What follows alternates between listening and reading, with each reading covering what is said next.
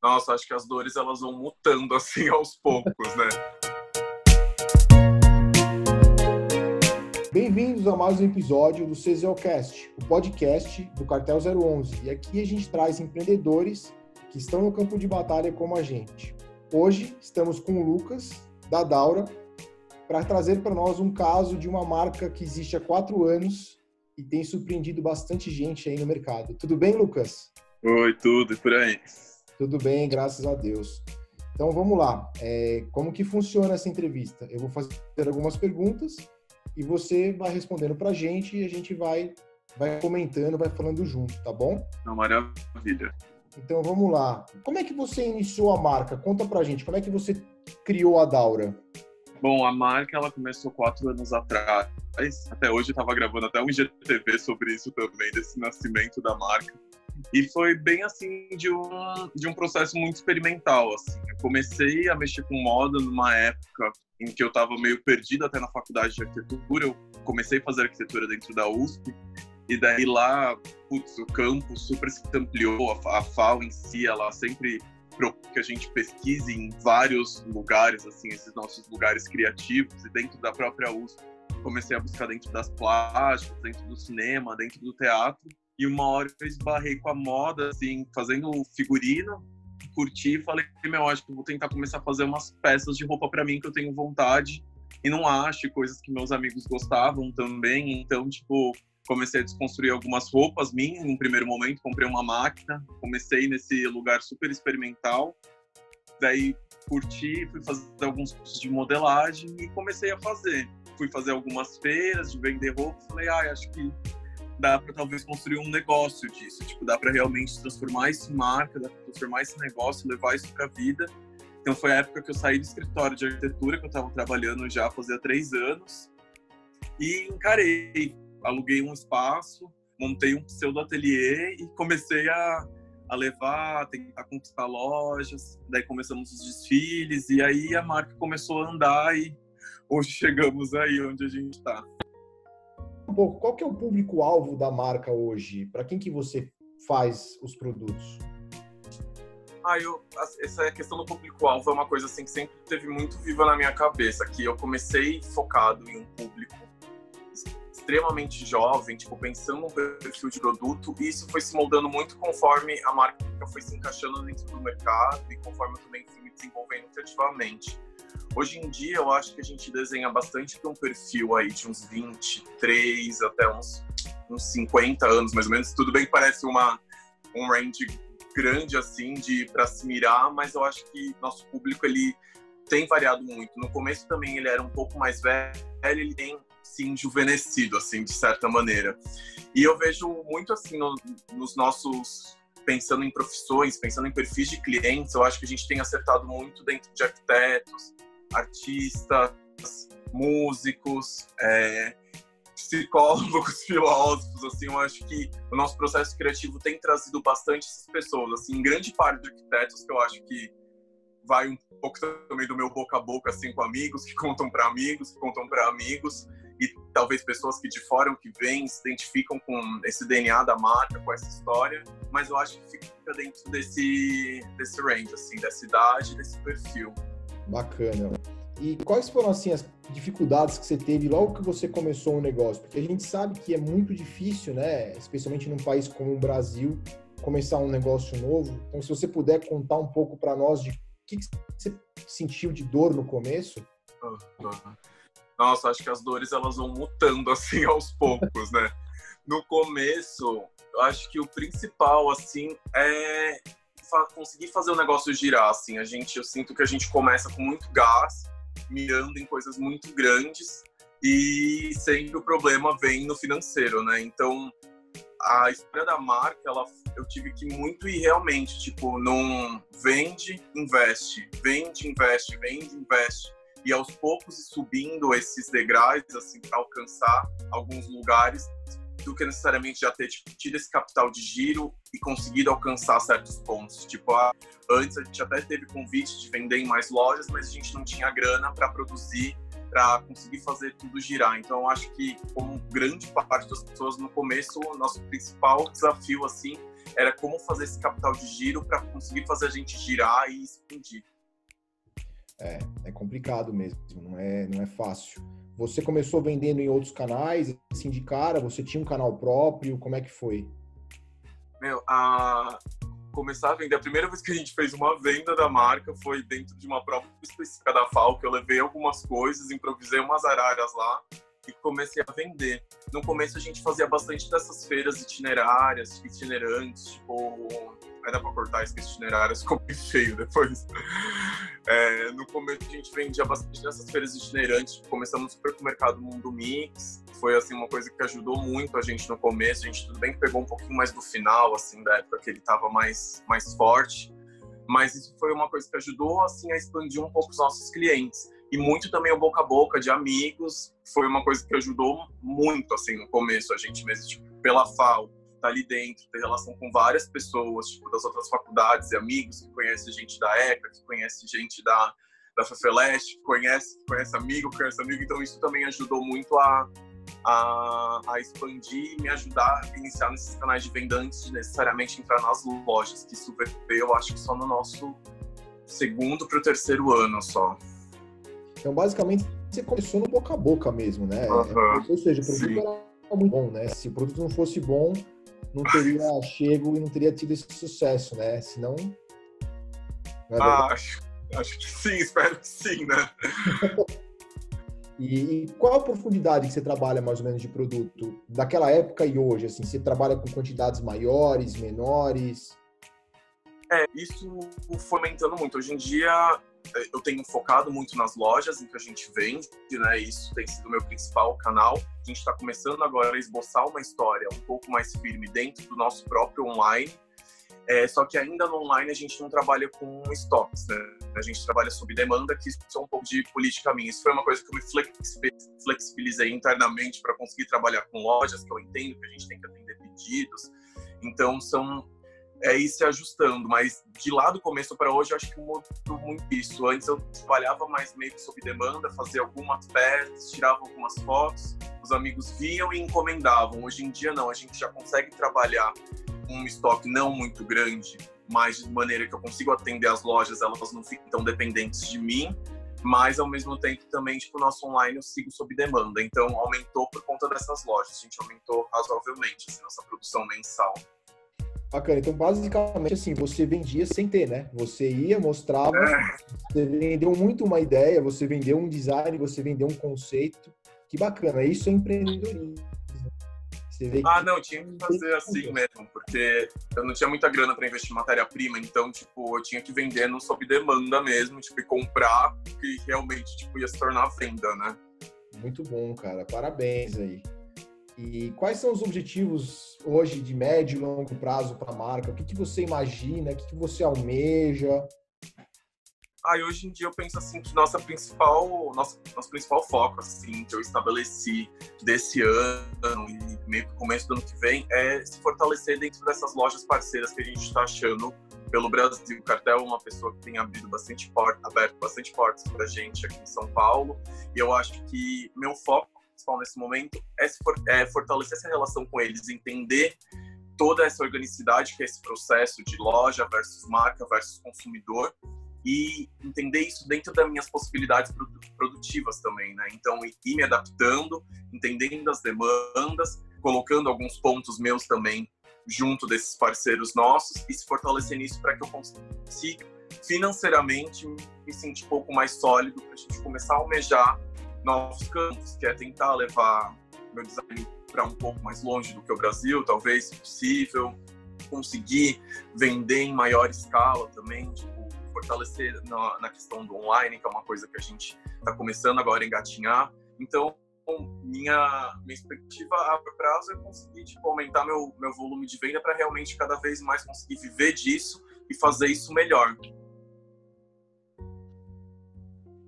Bacana. Você já pensou, cara, em fazer uma ideia assim para você? É trabalhar com collab. Eu acho que collab pode dar uma chancela para tua marca muito grande, né?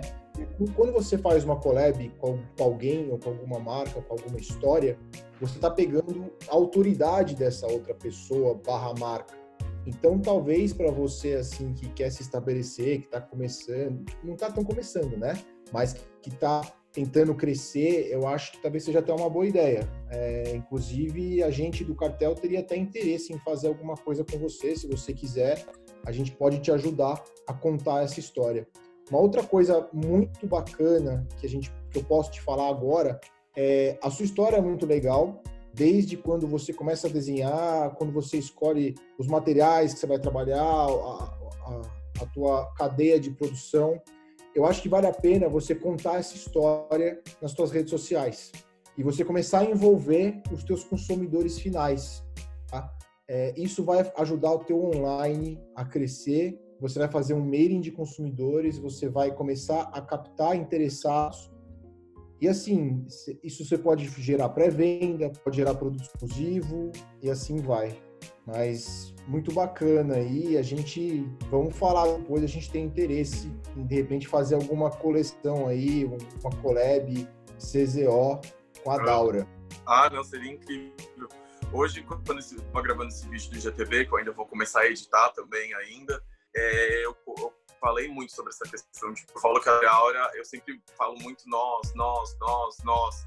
E vários amigos meus falam, nossa, quem? Tipo, eu sei que é só você que tá por trás. Eu falo, não, na real, é assim, eu posso não fisicamente ter 20 pessoas trabalhando comigo no ateliê ou, ou 5 pessoas, mas desde o começo da hora foi sempre muito coletiva no sentido de tipo, meus amigos, ao mesmo tempo que eles me ajudaram nessa conexão, em, em espalhando o produto, em levando a ideia, também me uni nesse, nesse meu percurso entre o cinema, entre o teatro, entre as plásticas, eu fui conhecendo pessoas que têm me ajudado muito nos processos. Então, sempre eu tenho considerado assim esse resultado da Deaura de hoje, ele é coletivo, né? Então, a gente chegou até aqui, ele foi muito coletivo e até hoje é muito a conversa, liga para uma amiga diretora de arte, liga para um amigo que tem um pouco mais de noção de marketing, vai me ajudando, vamos conversando. Então, por isso que eu sempre considero muito nossa, a questão do, do coletivo é uma coisa que eu tenho muito interesse, assim, em explorar e as que as collabs viriam muito nesse lugar também, que eu acho que é uma troca muito grande quando você junta duas marcas para discutir o meu processo, talvez tenha alguns pontos desse meu processo que já, já pode, ter seu, pode ter seu valor, mas que talvez a união com essa outra marca tipo, vai, vai me abrir o olho para outros pontos que estavam passando desapercebidos, sabe? Então eu acho que é muito interessante quando acontece muito de collab que a gente vai vendo afora e seria incrível fazer uma também. Ah, com certeza. Eu acho que vai dar uma capilaridade bacana e vai chancelar. E hoje, só para entender, é, você tem equipe, você tem funcionários, como é que funciona? Como é que é o staff do, do da tua... Ah, a staff da Deaura, basicamente, na, no 100% assim, sou eu. Eu trabalho com algumas costureiras amigas que... Opa, peraí. Voltou? Voltou. É, no, no físico mesmo sou eu, na Deaura quase que 100%. É, converso muito com amigos para pedir direcionamentos de arte, de marketing. Alguns amigos também conversando muito para discutir sobre financeiro. É, amigas minhas costureiras costuram fora e me entregam essa produção. Então, tipo assim, eu meio que vou gestando essas pessoas que estão na minha capilaridade, assim, mas o, o, o, brain, assim, tipo, o centro de tudo ainda cai em mim, do financeiro, do marketing, do, do produto, de tudo, mas daí a gente vai lidando, vamos fazendo. Espero em breve, tipo, conseguir ter uma equipe maior, mas ainda, tipo, eu gosto de ir dando passos, tipo, menores, mas, tipo, sólidos. Eu prefiro caminhar dessa maneira, acho que é meu, meu ascendente, meu signo em touro que me faz ser assim, às vezes. Também sou taurino, somos dois. Ah. E me fala uma coisa, você já trabalha no online, certo? Você já vende, já tem um e-commerce, como é que está hoje é, a tua história do online? Conta um pouco pra gente. Então, eu trabalho no e-commerce desde o começo. Antes foi uma coisa que eu fiz muito automática, assim. Fiz a marca, ah, vou fazer uma loja. nunca nem, tipo, comecei a tentar gerar essas conversões e fluxos, tudo, deixar tudo acontecer organicamente e, e minimamente acontecendo. De uns tempos para cá, eu tenho dentro do Instagram tentado direcionar um pouco mais esse meu fluxo para dentro da loja online em si, não pro, que minha loja online e site são separados, eu ainda não consegui fazer a junção dos dois. Então antes eu via muito que no meu Instagram deixava muito do meu fluxo pro site em si e muito pouco disso acabava convertendo para online. Desses tempos para cá que eu comecei a focar realmente em gerar esse fluxo lá para dentro, tem girado, não algo incrível ainda, de falar, nossa, tipo, é a minha principal fonte de renda dentro da marca.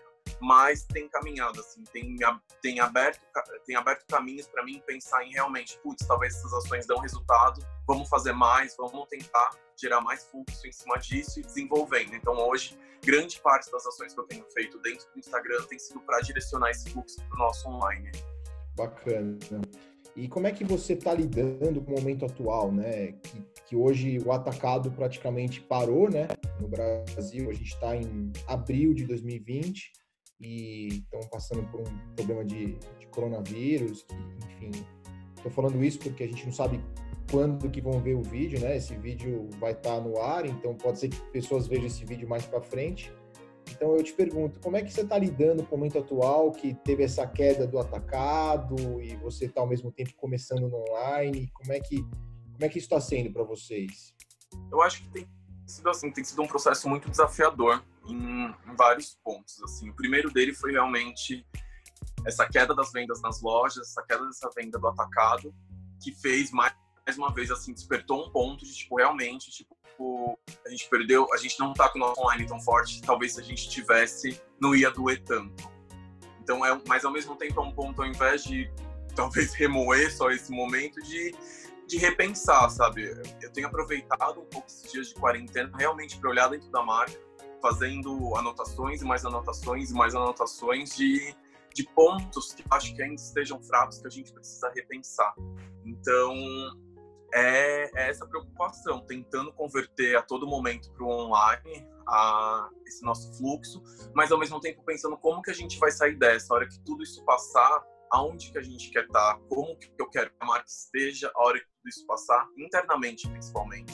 Vários pontos que eu ficava remoendo, putz, tinha que fazer isso, mas nossa, agora não dá, tem que focar em talvez entregar, em produzir, não dá para rever ponto. Eu estou aproveitando para basicamente deixar essa casa toda em ordem assim mesmo, deixar sólido, pensar em como melhorar esse nosso relacionamento com o cliente, pensar em como melhorar nosso fluxo produtivo, para a hora que isso tudo passar, a gente tentar voltar o mais forte possível. A dica que eu posso te dar, é, falando do momento atual e do online, é a seguinte: se você tiver um estoque bacana hoje é, no, no e-commerce, seria legal você traçar um perfil de pessoas que são parecidas com o teu público-alvo e pegar alguns influenciadores que, que falam com esse público-alvo e você trabalhar, trabalhar com eles mesmo. Porque hoje, o que está acontecendo? A mudança do, do, dessa história da gente, das pessoas ficarem mais dentro de casa, está provocando o, um aumento de vendas do people to people, que a gente chama, pessoa a pessoa. Então, não tem mais aquele negócio de no shopping. Não, tá, se você for comprar um produto, você vai querer saber de onde veio esse produto, quem fez esse produto, por que, que ele fez esse produto. E às vezes, para aumentar a tua capilaridade fácil, é muito mais fácil você fazer esse trabalho com o influenciador, vai te gerar menos custo, vai ser mais rápido e eu acredito que o retorno vai ser muito bom. E especialmente assim, marcas que são menores, existe algum, muitos influenciadores que têm muita simpatia por isso. Então, assim, uma dica que eu posso te dar agora para você fazer ontem é traçar um perfil do teu público-alvo e que tipo de influenciador que fala com esse público-alvo. Eu tenho certeza, Lucas, que vai ajudar bastante você a, a, passar por esse momento, a trazer um público novo. E aí, o que, que, eu, o que, que eu também recomendo é você tentar atender esses consumidores individualmente. Mesmo que isso vai dar trabalho. Entra no direct, escuta o que esse cara está falando. Tudo isso que ele fala são as dores dele. Como é que ele compra, onde que chega, enfim. E ninguém melhor do que você para escutar isso. E essa relação que você vai criar com eles, pelo que eu entendi, a tua linha, ela é uma linha que ela tem qualidade de construção e, e são produtos mais é, minimalistas, certo? Por isso eu estiver errado, porque a especialista em moda é tá? A sua linha, é, ela é, é uma linha que as pessoas, as pessoas que compram e gostam, ela vai comprar sempre. Então, quanto mais você tiver essa relação people to people com os teus clientes, mais você vai se consolidar, mais esse boca a boca que você começar no começo, olha que, que pleonasmo, né? Começar no começo, mas isso que você, como você começou no boca a boca, isso na internet é muito forte. Então, assim, se a gente pudesse te dar uma, uma dica, é, foi essa. Se conecta com o teu público-alvo, atenda nem que for um a um. Eu tenho certeza que isso no longo prazo vai fazer a pena. Desculpa, vai valer muito a pena para vocês. É, vou partir para a próxima pergunta, então. Qual seria o novo olhar que vocês enxergam para a indústria da moda hoje? É, isso que eu acabei de comentar, né? Foi meio que um spoiler, mas eu queria entender da, da visão de vocês, o que, que vocês estão enxergando para essa mudança toda que está acontecendo no mercado hoje? Eu acho que é, é flerta muito com isso que você falou agora. A gente na Deaura, a gente tem defendido cada vez mais essa questão de falar do nosso processo, tentar contar esse, tentar contar que nossa roupa ela tem um tempo para ser construída, ela tem um material que é selecionado, que ele vai durar. Essa questão que a gente coloca muito do, do design tem estação, tentando criar um pouco, eu acho muito preocupante às vezes tipo, essa questão do sem gênero, mas é uma discussão que as pessoas têm muito associado à nossa marca, essa questão do não gênero, quando eu penso um pouco mais em pluralidade de gêneros, que ela é mais flui, ela percorre entre os gêneros do que necessariamente essa, não negação, essa negação. Mas, enfim, essa questão dessa roupa que ela é muito mutante, que ela consegue atravessar o tempo e que ela principalmente vai durar no tempo. Então, tentar, e, e isso por consequência gera um consumo não tão exagerado, ele é um consumo menor, só que mais qualificado, também essa questão dessa, dessa troca com os clientes, de conversar, de entender. Então, eu acho que o futuro da moda ele vem muito nesse lugar, assim, é, é as marcas estando cada vez mais próximas do cliente, tirar um pouco aquela imagem do 200 lojas espalhadas pelo Brasil e você, tipo, nunca conheceu um cliente seu só, sabe? Então, é uma preocupação nossa que a gente quer melhorar, que a gente quer cada vez mais caminhar para esse caminho para, por consequência, conseguir defender nosso trabalho e poder continuar fazendo nosso trabalho, não ter que necessariamente se render a algum tipo de design ou alguma filosofia só para vender mais. Tentar defender nosso trabalho e convencer o cliente de que vale a pena realmente comprar uma roupa da gente, basicamente. É engraçado que antes mesmo de, de, ter esse lockdown, das pessoas ficarem em casa, já estava o mercado mesmo, os millennials estavam querendo isso. Eles não queriam mais saber do fast fashion, aquela coisa de preço, preço, preço, preço as pessoas estavam comprando com motivos já, né? Então eu acredito que foi, eu acho que assim, para o longo prazo, para a indústria da moda, está é, sendo muito bom, tá? Porque essa reflexão que você fez, assim, foi excelente. E se a gente conseguir trazer essa personificação das marcas e fazer people to people, eu acredito também num consumo mais consciente, numa moda mais inteligente, enfim. E a gente está aqui quase chegando no final, é, eu vamos te fazer agora uma pergunta, né? O que, que significa para você o cartel 011? O que, que você, o que, que é para você a imagem do cartel? Conta um pouco para a gente a sua visão de fora, por favor. Bom, o cartel para mim desde quando eu comecei a marca, eu passava ali perto da vila e via a loja deles, tipo, eu acho que o cartel para mim é um é um espaço que se criou que tem uma imagem muito forte, assim, uma imagem eu sinto muito de pesquisa, muito de experiência e como, como novo designer, né, como ainda jovem nesse, nesse campo, eu sempre olhei eles como lugares que apoiam e ajudam a disseminar. Hoje, mais do que nunca, a gente precisa de espaços como esse acontecendo mundo afora. E o cartel tá vestindo essa camisa, tá bancando aí essa briga com a gente. Eu acho que é um dos, um dos papéis tipo, fundamentais dele, porque eles, eles conseguem trazer pessoas que vão acreditar na gente, assim como estão acreditando, ajuda nosso trabalho a crescer, por consequência, cresce junto com a gente. Então, eu acho que o cartel, para mim, significa muito isso. É um, é um espaço em que se possibilita a troca com públicos diversos, que vai cada vez mais enriquecer, seja o mundo da moda, das artes, das, da música, da comida, como todo esse, esse ambiente que o cartel propor, se propõe a criar né, ali dentro. É uma, é uma, é um, não é uma loja só, né? é um espaço de vivência, eu acho. Então, e isso é muito rico quando a gente pensa em processo criativo. Então, acho que esse papel de catalisador, acho que o cartel é um catalisador no meio disso tudo, né? É, obrigado. Agradeço aí o depoimento. Vamos usar como marketing, viu? Brincadeira. Mas então tá bom, Lucas. Te agradeço. Obrigado pela participação no nosso segundo episódio do CZOcast. E ah, conta com a gente aí, vamos falando. Obrigado por tudo, viu? Vamos sim, obrigado vocês pelo espaço e vamos cada vez mais andar e esperar que tudo isso logo, tudo isso passe logo e a gente volte mais forte ainda depois disso. Com certeza. Bom,